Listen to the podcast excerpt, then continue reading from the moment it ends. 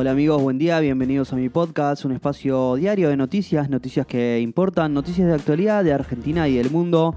Hoy es viernes 25 de marzo de 2022 y así arrancamos con buenas noticias y con buena onda, que es lo más importante. Cuatro o cinco noticias para arrancar el día bien informado, che.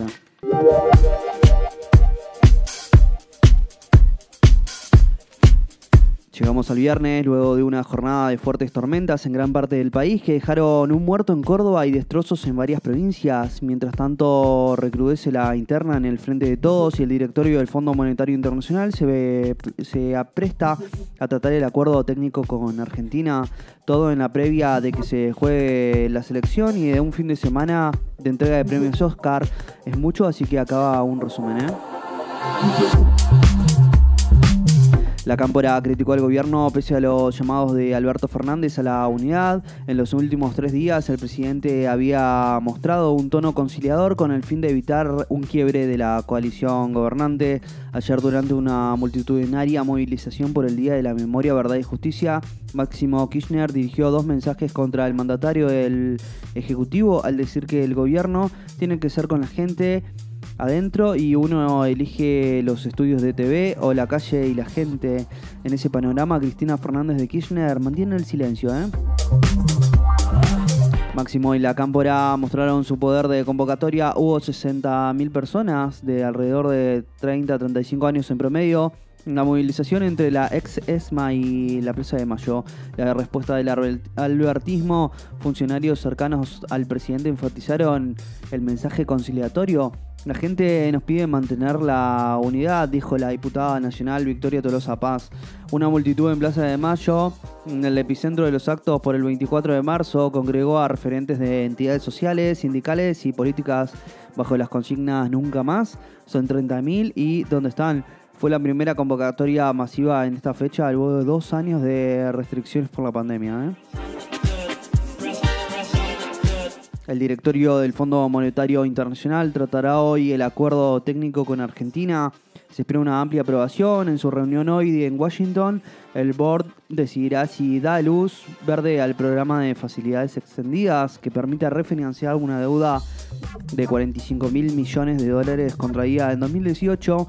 El plan que ya fue aprobado por el Congreso argentino necesita el visto bueno final del directorio del fondo para que entre en vigor los ejes del acuerdo, la Argentina deberá reducir el déficit fiscal.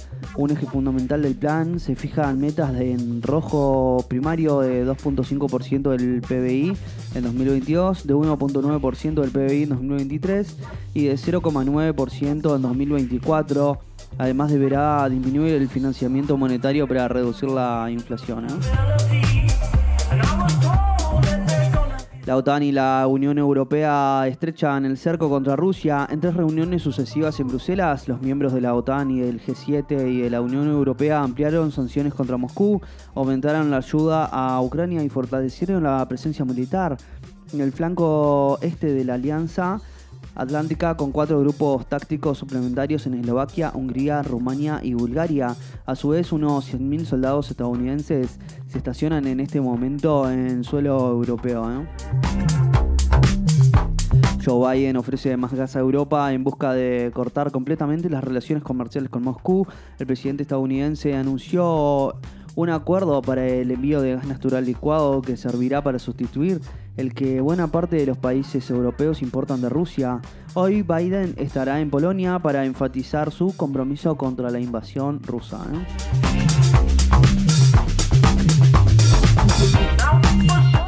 El gobierno se reunirá con panaderos y molineros en busca de bajar el precio del pan. El Ejecutivo espera que el valor del kilo baje entre 220 y 270 pesos en el AMBA se llega a vender a 320 pesos. Se espera un acuerdo tenso luego de que el secretario de Comercio Roberto Feletti tildara a ambos sectores de especuladores.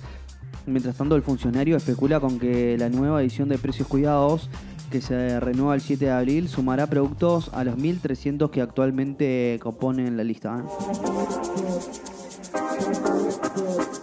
¿Eh? Uruguay-Ecuador al Mundial. La Celeste le ganó 1 0 a Perú y se aseguró un lugar en Qatar. También se clasificó el equipo dirigido por Gustavo Alfaro, pese a caer 3 a 1 con Paraguay. Tanto Perú como Colombia goleó 3 a 0 a Bolivia. Chile perdió 4-0 contra Brasil. Llegarán la última fecha con chances de acceder al refechaje. ¿eh?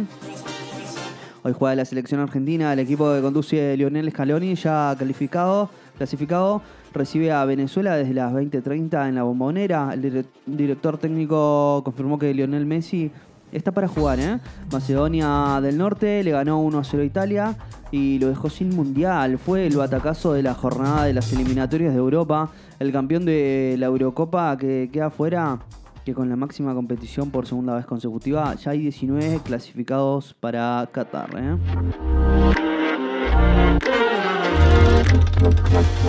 Y bueno amigos, si llegaste hasta acá te lo agradezco mucho. No olvides suscribirte, darle al follow y compartir. Te espero el lunes con más noticias. Chau chau.